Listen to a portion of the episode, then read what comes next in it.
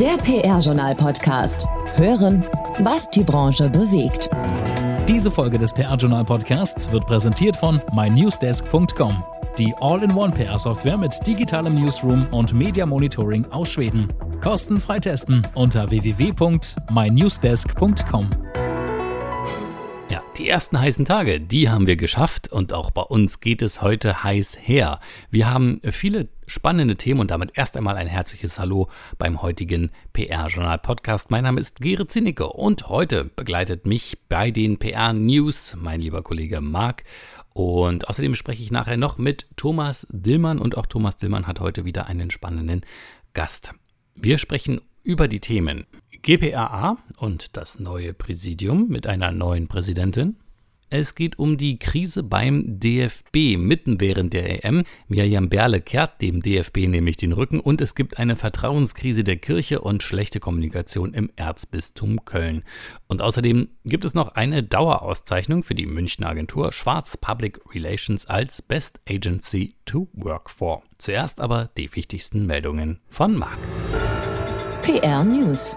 Hallo, die frühere Bild-Chefredakteurin und Geschäftsführerin von NTV und Chefredakteurin des RTL Newsrooms, Tanit Koch, tritt ein ins Wahlkampfteam von CDU-Kanzlerkandidat Armin Laschet.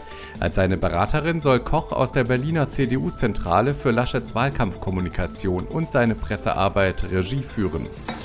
Michael Scharfschwert wird Bündnis 90 die Grünen im Bundestagswahlkampf unterstützen und insbesondere die Kanzlerkandidatin Annalena Baerbock in der entscheidenden Phase bis zum Wahltermin am 26. September begleiten.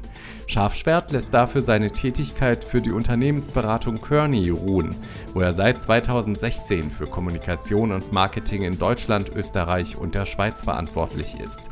Scharfschwert war bereits in den Jahren 2001 bis 2013 zwölf Jahre lang in verschiedenen Positionen für die Grünen tätig.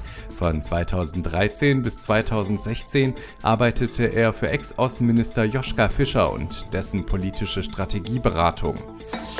Sebastian Ackermann übernimmt ab 1. Juli 2021 die Leitung der Abteilung Kommunikation und Marke des Mannheimer Energieunternehmens MVV Energie AG. Er leitete zuletzt den Bereich Kommunikation und Marketing bei der Westenergie AG in Essen. Ackermann ist seit 2017 im Ehrenamt geschäftsführender Vizepräsident des Bundesverbandes der Kommunikatoren. Und damit gebe ich wieder zurück zu Gerrit. Vielen Dank, Marc. Und an dieser Stelle noch eine Meldung in eigener Sache. 2021 ist für das PR-Journal ein wirklich außergewöhnliches Jahr. 25 Jahre Pfeffer-Ranking, 5 Jahre Podcast und am 3. August geht die 750. Ausgabe unseres Redaktionsnewsletters raus. Wir sagen Danke mit einer nie dagewesenen Preisaktion und zwar Kosten im August. Alle gebuchten Media-Einzelleistungen maximal 750 Euro. Ganz konkret würde also ein Sondernewsletter nicht 1390 und ein Werbeblock hier im Podcast nicht 990 Euro kosten, sondern sondern eben nur, genau, 750 Euro. Auch in der Jobbörse winken sommerliche Preisnachlässe von 25 Prozent.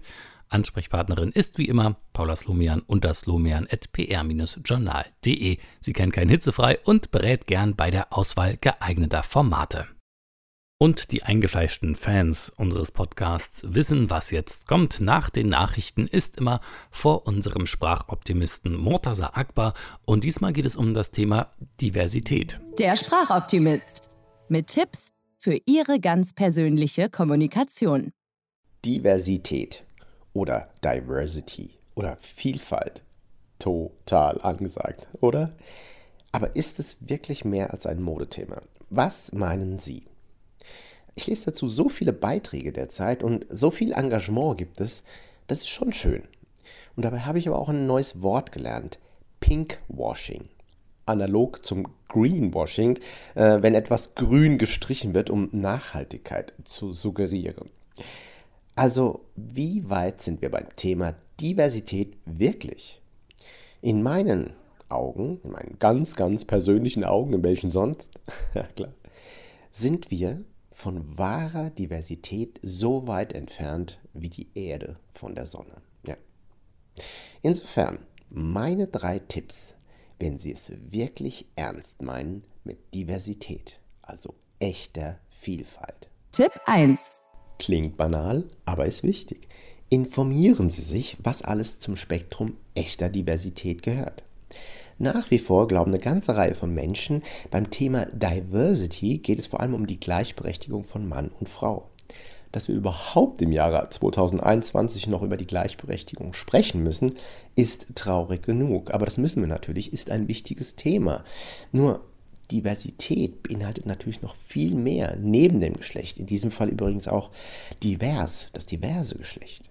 Es geht um weitere wichtige Dimensionen und Merkmale, wie etwa körperliche Beeinträchtigung oder die ethnische Herkunft, wie bei mir, der Migrationshintergrund. Hm, natürlich auch sichtbar an verschiedenen Hautfarben, auch das ist ein Thema. Die Religion, die unterschiedlichen, verschiedene Weltanschauungen oder unterschiedliche sexuelle Orientierung. Und was auch sehr oft vergessen wird, sind auch Aspekte der Diversität, und zwar das Alter oder die soziale Herkunft. Auch das macht ein vielfältiges Spektrum von Menschen aus. Tipp 2. Wenn Sie eine Diskussion, eine Veranstaltung, eine Jury, ein Roundtable, Podcast, Videos, Artikel, Interviews oder was auch immer zum Thema Diversität machen oder planen, dann nehmen Sie nicht nur eine oder einen aus dem großen Spektrum der Vielfalt und stellen ihn oder sie jetzt mal überspitzt formuliert ins Schaufenster, sondern laden Sie mehrere Menschen aus dem diversen Spektrum ein, binden Sie diese Menschen ein. Dann ist es auch echte Vielfalt. Tipp 3. Es ist wirklich schön, dass es inzwischen schon so viele Diversity-Beauftragte gibt. Bei Städten, Organisationen, Unternehmen und viel mehr. Nur wie viele von ihnen sind selbst aus dem Spektrum der Diversität? Verstehen Sie mich richtig? Natürlich, wir stehen hier erst am Anfang einer Entwicklung und es ist schön, dass es überhaupt Diversity-Beauftragte gibt. Und jeder und jede die sich oder der sich engagiert, das ist total schön und das ist auch sehr wichtig. Aber hier mal eine Frage zum Nachdenken. Äh, und vielleicht auch eine rhetorische Frage, das gebe ich zu. Wie viele Frauenbeauftragte kennen Sie, die keine Frauen sind? Und was bedeutet das übertragen auf Diversity-Beauftragte? Bewusster zu kommunizieren, das kostet meistens Zeit, Energie und Krebs. Aber es lohnt sich. Für jeden von uns und ganz bestimmt auch für Sie. Machen Sie mit.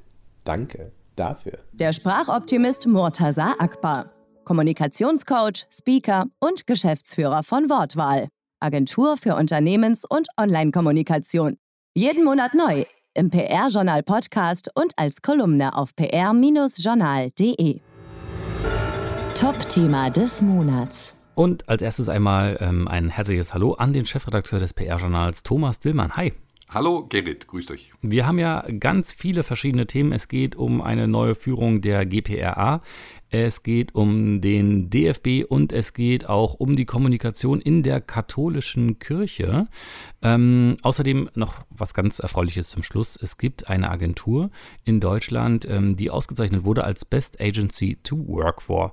All das sind jetzt unsere Themen und damit wir nicht noch mehr Zeit verlieren, fangen wir auch mal gleich an, Thomas.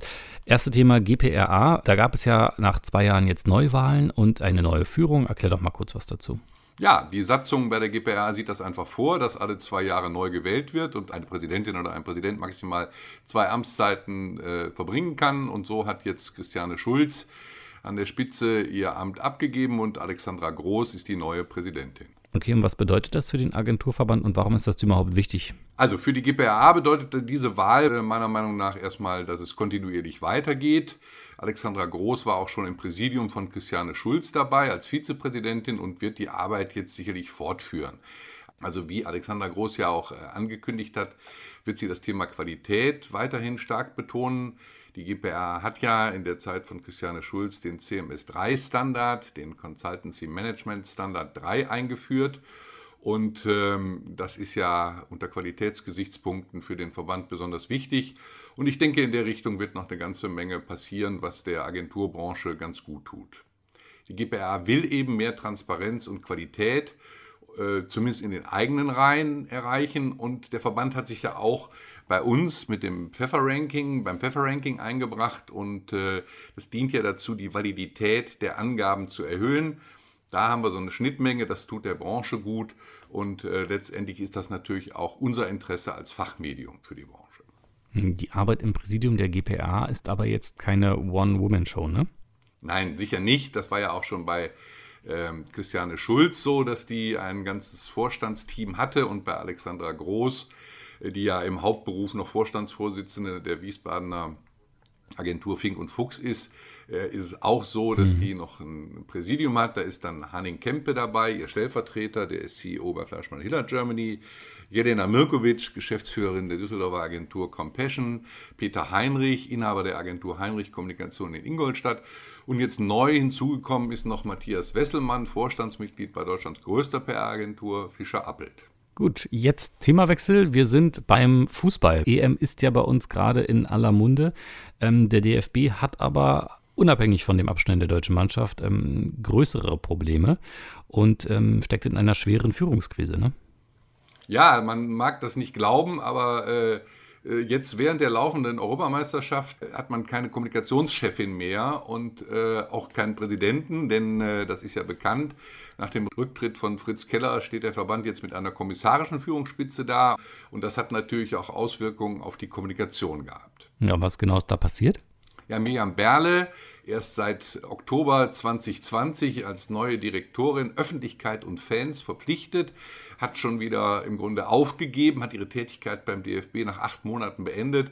Ähm, umgangssprachlich dürfte man wohl sagen, die hatte wirklich die Schnauze voll. Und äh, das will was heißen, glaube ich, für so eine erfahrene Kommunikationsfachfrau. Äh, vor ihrer Zeit beim DFB war sie Kommunikationschefin äh, beim Reifenhersteller Goodyear und davor war sie unter anderem auch äh, bei der Lufthansa, im Lufthansa-Konzern tätig, beim Buchhandelsunternehmen Thalia.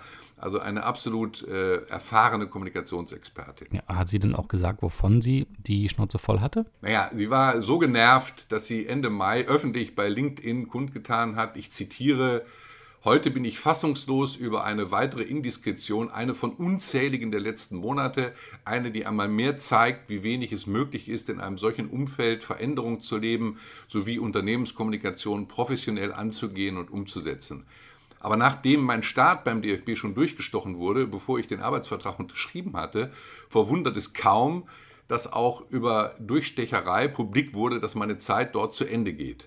Zitat Ende und dann ihr Fazit nochmal, nochmal das Zitat, es ist erbärmlich. Und ich denke, das sagt alles. Ja, das sagt tatsächlich alles. Letztendlich ist sie ja dann wohl mitten in dem Machtkampf zwischen auch den vorgesetzten Generalsekretär Friedrich Curtius und dem äh, zurückgetretenen Präsidenten Fritz Keller geraten.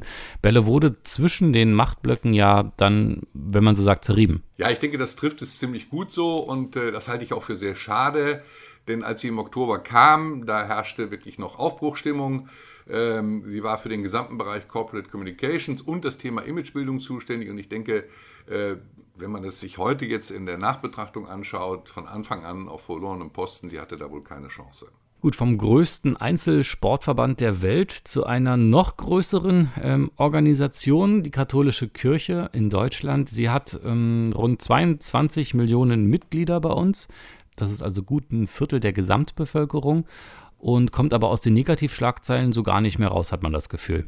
Ja, das ist wohl so. Und äh, man kann eigentlich zusehen, wie sich diese schleppende Aufklärung des vielfältig nachgewiesenen Missbrauchs an Kindern und Schutzbefohlenen, das ist ja der Ausgangspunkt und das ist ja äh, an und für sich schon ein unfassbarer Skandal.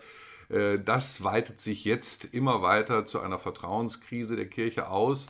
Und äh, das geht dann einher mit einer denkbar schlechten Kommunikation, wie man das vor allem am Erzbistum Köln belegen kann. Ja. Bevor so wir aber dazu kommen, kannst du vielleicht nochmal in aller Kürze den aktuellen Stand oder noch besser eher den Zustand beschreiben? Ich will das versuchen. Also es gab äh, diese MHG-Studie, das war also ein großes bistumsübergreifendes Forschungsprojekt zum Thema sexueller Missbrauch in der römisch-katholischen Kirche in Deutschland. Und die ist 2018 also von unabhängigen äh, Forschern vorgestellt worden. Hm. Und danach ist die Größenordnung des Missbrauchs erst so richtig bewusst geworden in Deutschland. Das war ein Schock.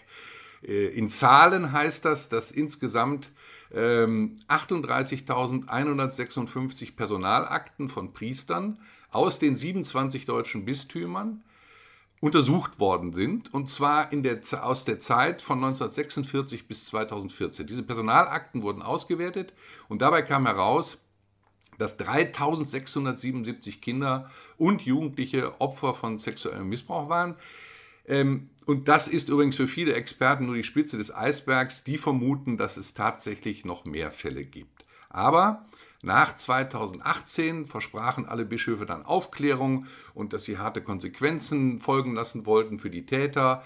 Äh, was dann aber tatsächlich passierte, war, dass viele Bistümer für sich eigene Rechtsgutachten nochmal den Auftrag gaben, unterschiedliche Vorgehensweisen wählten, Maßstäbe, eigene Maßstäbe entwickelten und ähm, vieles in guter Absicht, aber die eigentlichen Opfer gerieten dabei wieder mal völlig aus dem Blick. Und ähm, ja, es hat sich eigentlich im Grunde dadurch so ein, erstmal ein, ein, ein es war ein, ein Klima des Schocks und dann folgte, dass bei dieser schrecklichen Großwetterlage sich also viele Kirchenmitglieder auch abwandten und austraten. Und selbst bei denen, die jetzt noch in der Kirche verblieben sind, kam es immer deutlicher zu Protesten gegen die unterschiedlichen Bistumsleitungen. Ja, wir haben ja vorhin kurz ähm, das Erzbistum Köln auch als Beispiel für besonders schlechte Kommunikation angeführt. Kannst du das kurz ein bisschen erklären, warum? Ja, die große Vertrauenskrise, die ich da vorhin skizziert habe, ähm, ist mit allen Ursachen und Auswirkungen wirklich schlimm. Und gut, für uns beim PR-Journal ist das aber natürlich nur bedingt ein Thema.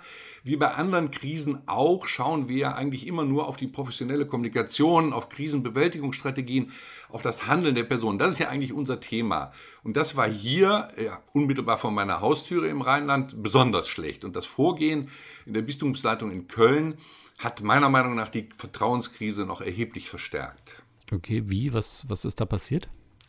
Also der äh, Erzbischof von Köln, Kardinal Rainer Maria Wölki, hat in den vergangenen acht Jahren, also seit 2013, schon vier Kommunikationschefs verschlissen. Den fünften Neuanfang macht jetzt ab Anfang Juli äh, der erfahrene Christoph Hart. Christoph Hart ist ein erfahrener Journalist und Kommunikationsexperte. Zuletzt war er bis Februar 2021 Kommunikationschef beim Gesamtverband der deutschen Versicherungswirtschaft in Berlin und er wird jetzt neuer Mediendirektor im Erzbistum. Er soll es nun richten und er hat meiner Meinung nach eine Herkulesaufgabe vor sich. Ja, so ein Wechsel in der Kommunikationsspitze ist doch aber eigentlich relativ ähm, normal. Zumindest kommt es ja auch in der Industrie hin und wieder vor. Klar, aber vier PR-Chefs in acht Jahren ist schon eine stolze Zahl. Hinzu kommen aber noch die eklatanten handwerklichen Fehler. Im Januar dieses Jahres wurde vom Bistum Köln, äh, wurden ausgewählte Journalistinnen und Journalisten zu einem Hintergrundgespräch eingeladen. Sie sollten dann aber vorher eine Verschwiegenheitserklärung unterschreiben. Also widersinniger geht es kaum. Dann, ja, das ist richtig, ja. dann wirklich ganz aktuell gab es äh, eine Sitzung in einem der wichtigsten Beratungsgremium des Kardinals im Bistum, an der Priester, Gemeindereferenten, also vor allen Dingen die Hauptamtlichen und aber auch Laien teilnahmen. Und äh, zum Verlauf und zu den Ergebnissen sollte die Pressestelle dann äh, eine mit den Teilnehmern abgestimmte Pressemitteilung herausgeben. Doch was dann tatsächlich verbreitet wurde, entsprach dann offensichtlich nicht den Absprachen, denn in der Folge widersprachen ranghohe Priester der veröffentlichten Pressemitteilung und distanzierten sich davon. Also das sind das gibt's ja nicht, ja. Wirklich schon mal eklatante handwerkliche Fehler, aber dann kommt noch eben verstärkend hinzu, dass viele Gläubige, die noch in der Kirche verblieben sind, sich dann auch öffentlich gegen den Kardinal stellen. Also der hat rote Karten gekriegt bei Veranstaltungen, die ihm gezeigt wurden, bei öffentlichen Auftritten. Er, hat, er ist ausgeladen worden von offiziellen Terminen äh, und der selber zeigt sich aber komplett unbeeindruckt und, und kann aber auch mit diesem Widerspruch und diesem dem öffentlichen Vertrauensentzug überhaupt nicht umgehen. Und das alles äh, wird im Moment von keiner Stelle in der erzbischöflichen Behörde moderiert. Also wie angedeutet, da wartet äh, auf den neuen Mediendirektor Christoph Hart ein, eine riesige Herausforderung. Und dann stoßen sich viele Katholiken auch an der empathielosen Kommunikation von Erzbischof Wölki das berühmte zweite Gutachten in Köln, was ja dann am 18. März vorgestellt worden ist, hat ihn zwar dann formal juristisch von jeder Schuld im Zusammenhang mit den Missbrauchsfällen, um die geht es ja eigentlich, in seinem Bistum entlastet, aber die Kategorie moralische Verantwortung, die sieht er nicht oder er will sie auch nicht übernehmen. Und die Folge ist, dass immer mehr Menschen sich abwenden, austreten und äh, ja.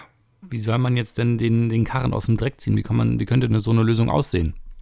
Also eine Lösung können sich, glaube ich, viele Menschen im Erzbistum hier nicht vorstellen, solange Wölki im Amt bleibt. Und Rücktrittsforderung hat er zurückgewiesen. Er beruft sich einfach darauf und sagt, der Papst nur könne ihn abberufen, was faktisch so ist.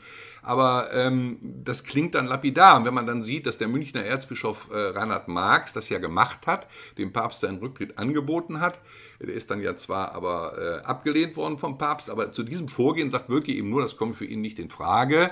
Und er beharrt also. Und äh, das bleibt also Verfahren.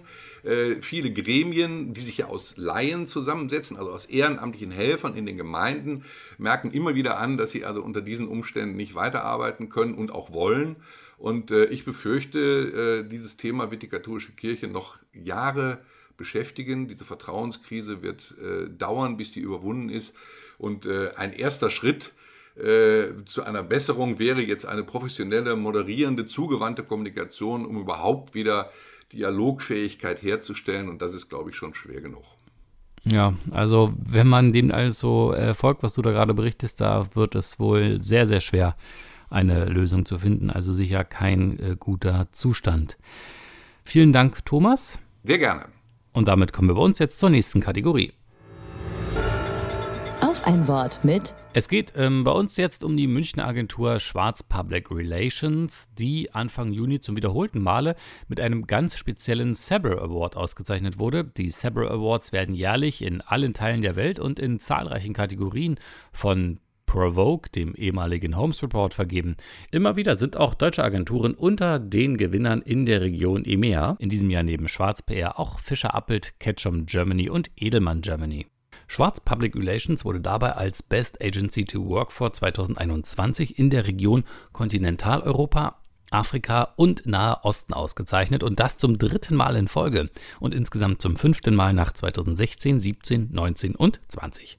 PR-Journal-Chefredakteur Thomas Dillmann hat mit Agenturgründer und Inhaber Christoph Schwarz darüber gesprochen, wie es dazu kommen konnte, welche Voraussetzungen dafür erfüllt werden müssen und wie es wirklich in der Agentur zugeht. Herr Schwarz, das war wieder ein sehr erfolgreicher Monat für Sie, oder? Ja, das kann man sagen. Erstmal vielen Dank für die Einladung. Es freut mich auch, dabei sein zu dürfen.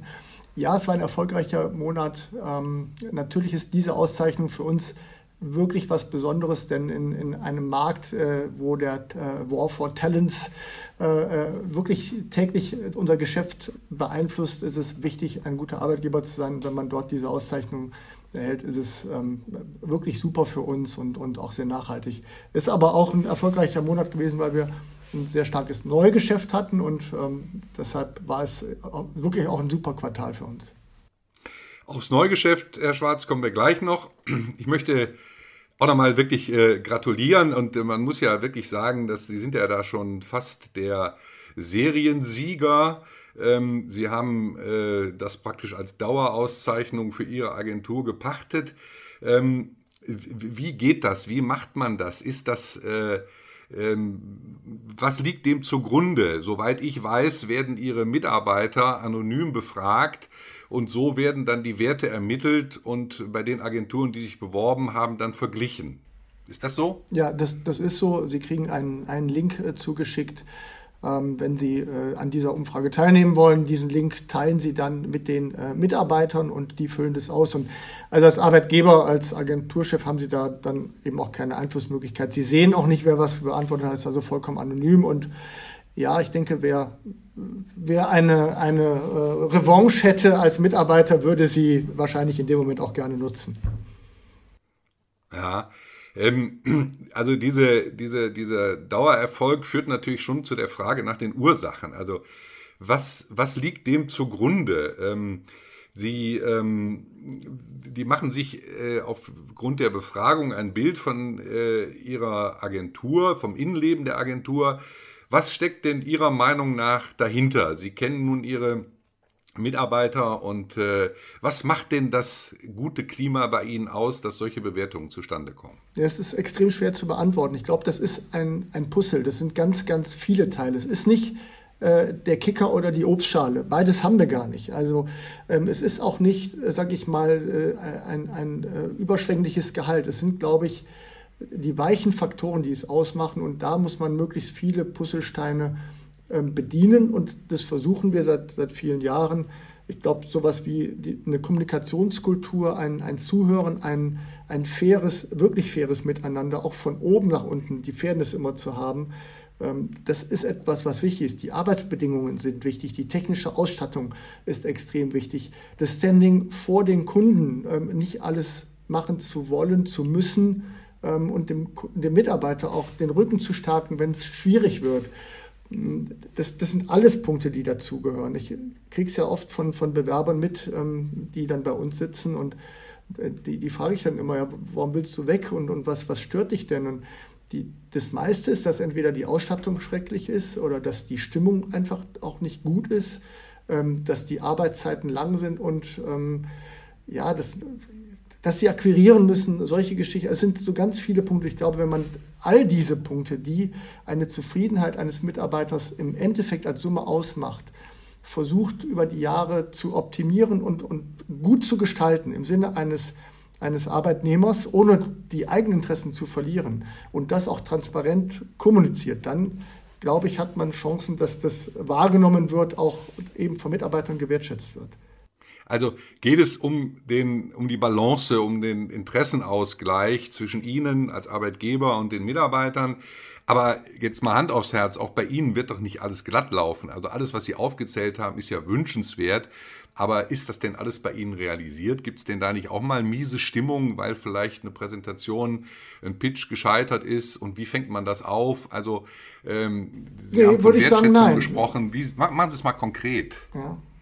Also, es, also die, diese miese Stimmung habe ich seit Jahren eigentlich nicht erlebt. Und es wird auch, und auch ja, natürlich verliert man Pitches, aber es, es gibt es gibt das Gefühl in der Agentur, ich darf einen Fehler machen, ich sollte ihn vielleicht nicht mehrfach machen.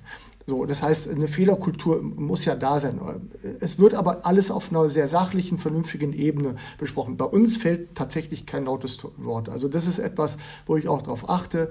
Ähm, bei uns gibt es nicht diese, diese, diese Gereiztheit oder es gibt keine Gereiztheit oder Schlechtstimmung, also wirklich ganz selten. Die Diskussion, die Sie als Arbeitgeber führen, ist natürlich, wenn es um Gehaltserhöhung geht und, und der Mitarbeiter meint, er muss jetzt 5, 6, 700 Euro mehr bekommen und man denkt, na, man ist vielleicht eher bei einer 300 oder 400 Euro Erhöhung. Da hat man eine Diskussion zu führen, die ähm, vielleicht manchmal zu einer gewissen Frustration führt. Aber ansonsten habe ich dieses Problem nicht. Und das hat, glaube ich, was damit zu tun, wen wählt man aus, mit wem arbeiten wir zusammen, was Gefühl hat man für Menschen und ich glaube, wie man tagtäglich miteinander umgeht. Und dieses Thema der Augenhöhe, ähm, auch zwischen Teamleitern und, und jetzt mir als Person und einem, einem Volontär oder einem Trainee oder einem, einem äh, Juniorberater, wenn, wenn ich da versuche, nicht von oben herab nach unten zu kommunizieren, sondern auf Augenhöhe äh, mit, mit den Kollegen und Kolleginnen äh, äh, diskutiere oder Sachen bespreche, ich glaube, das ist etwas, was dann wirklich dazu führt, dass man eine hohe Akzeptanz hat und dass die Kollegen auch das Gefühl haben, sie werden wirklich ernst genommen. Und das mhm. ist aber nur etwas, was, sage ich mal, das, das Gefühl dieser Wertschätzung, ja, auch anerkennen, das ist gut gewesen oder und auch sachlich sagen, hm, das war nicht so gut, achte mal auf den und den Punkt. Aber äh, ja. es, wir versuchen es immer zu äh, entemotionalisieren. Es äh, darf nie irgendwie eine persönliche Kritik sein, es muss eine in der Sache begründete Kritik sein und die wird dann auch von den Leuten super angenommen. Es ist nur ein ja, Beispiel. Eine, eine Ursache für den Erfolg, speziell in diesem Jahr, dürfte ja wohl auch darin liegen, dass Sie als Agenturchef äh, Ihren Mitarbeiterinnen und Mitarbeitern ja bereits sehr früh zu Beginn der Corona-Krise ähm, offensichtlich die Sicherheit jedes einzelnen Arbeitsplatzes garantiert haben und im weiteren Verlauf der Krise äh, so wie man von Ihnen hört, komplett auch auf Kurzarbeit und Freistellung verzichtet haben. Äh, meine Frage, wie konnten Sie das so früh tun? Also zu, zu, schon zu Beginn der Krise, das barg ja nun auch das Risiko, dass Sie dann später möglicherweise Zusagen wieder zurücknehmen müssen. Äh, ich möchte hier auf Richard Edelmann verweisen, der ja auch gesagt hat, ich will so durch die Krise kommen und dann doch in einem größeren Maßstab Leute entlassen musste. Das ist richtig. Ähm, das Risiko hat man als Arbeitgeber. Das äh, Risiko habe ich aber auch schon in der Finanzkrise gehabt und das habe ich auch äh, zu Zeiten von 9-11 und davor Dotcom-Blase gehabt. Also es gab ja schon, sagen wir mal, zwei weitere doch markante Krisen im Agenturgeschäft und wir haben es damals auch geschafft. Und ich bin eigentlich immer froh gewesen, äh, denn was passiert jetzt? Die Agenturen haben Leute entlassen, zum Teil auch nicht wenige. Und ich kriege jetzt von meinen Mitarbeitern täglich gespiegelt, dass äh, die Personalberater, Headhunter und auch Wettbewerbsagenturen ähm, auf LinkedIn und, und Xing schreiben oder anrufen und versuchen, die Leute bei uns ähm, loszueisen, weil sie jetzt wieder einstellen müssen. Das, find, das ist eine relativ kurzfristige Denke, ähm, wie, wie, wie da das HR-Geschäft gemacht wird. Und der Vorteil bei uns ist halt, ich kann komplett selbst entscheiden. Vielen Dank an den Gründer und Inhaber der Agentur Christoph Schwarz und natürlich auch an Thomas Dillmann, Chefredakteur des PR-Journals, für diesen spannenden Einblick. Und am Montag geht es noch etwas tiefer ins Detail. Dann gibt es nämlich wieder das Interview des Monats in seiner ausführlichen Länge mit Thomas Dillmann und seinem Gast. Und falls jetzt jemand denkt, ach ja, ich bräuchte vielleicht auch mal einen neuen Job, dann haben wir jetzt das Passende. Karrieresprungbrett. Und zuerst haben wir einen Job nicht in einer Agentur, sondern bei der niederrheinischen IHK. Da werden zwei Stellen gesucht und zwar einmal für den Leiter für männlich-weiblich divers, für die Presse- und Kommunikation und einen Referenten in Teilzeit oder Vollzeit für die Presse- und Kommunikationsarbeit, auch hier männlich-weiblich divers. Die Agentur Script Corporate and Public Communication GmbH in Frankfurt am Main sucht auch neue Kolleginnen und Kollegen für drei Stellen. Und zwar als erstes einen Berater, eine Beraterin für Corporate Communications mit so drei bis fünf Jahren Berufserfahrung, einen Juniorberater Corporate Communications frisch aus Uni, Trainee-Programm oder aus dem Volo und einen Werkstudenten aus Frankfurt und Umgebung. Alles männlich-weiblich divers. Und die Agentur Communication Consultants GmbH aus Stuttgart hat ebenfalls drei vakante Positionen zu besetzen: einen Social Media Redakteur und Berater, einen Junior PR Redakteur und Berater und ein Traineeship. So, falls was dabei sein sollte, dann gerne bewerben. Alles zum Nachlesen gibt es wie immer auf prjournal.de. Und jetzt noch eine Eigenwerbung in eigener Sache. 2021 ist nämlich für das PR-Journal ein wirklich außergewöhnliches Jahr. 25 Jahre Pfeffer-Ranking, 5 Jahre Podcast und am 3. August geht die 750. Ausgabe unseres Redaktionsnewsletters raus. Wir sagen Danke mit einer nie dagewesenen Preisaktion und zwar kosten alle im August gebuchten Medialeistungen maximal 750 Euro. Ganz konkret würde also beispielsweise ein Sondernewsletter nicht 1390 Euro und ein Werbeblock hier im Podcast nicht 990 Euro kosten, sondern eben nur richtig 750 Euro. Auch in der Jobbörse winken sommerliche Preisnachlässe von 25 Prozent. Ansprechpartnerin ist wie immer Paula Slomian unter slomian.pr-journal.de www.ftf.de. Sie berät gerne bei der Auswahl geeigneter Formate. Und dann sind wir auch schon wieder am Ende. Ich sage vielen Dank fürs Zuhören. Ähm, den nächsten PR-Journal-Podcast gibt es am 29. Juli, den letzten vor der Sommerpause im August also.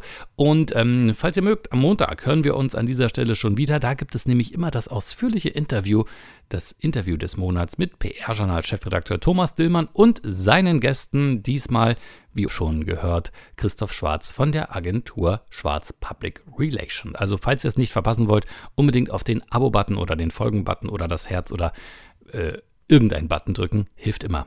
Bis dahin, bleibt gesund, euer Gerrit. Diese Folge des PR-Journal Podcasts wurde präsentiert von mynewsdesk.com, die All-in-One PR-Software mit digitalem Newsroom und Media Monitoring aus Schweden. Kostenfrei testen unter www.mynewsdesk.com.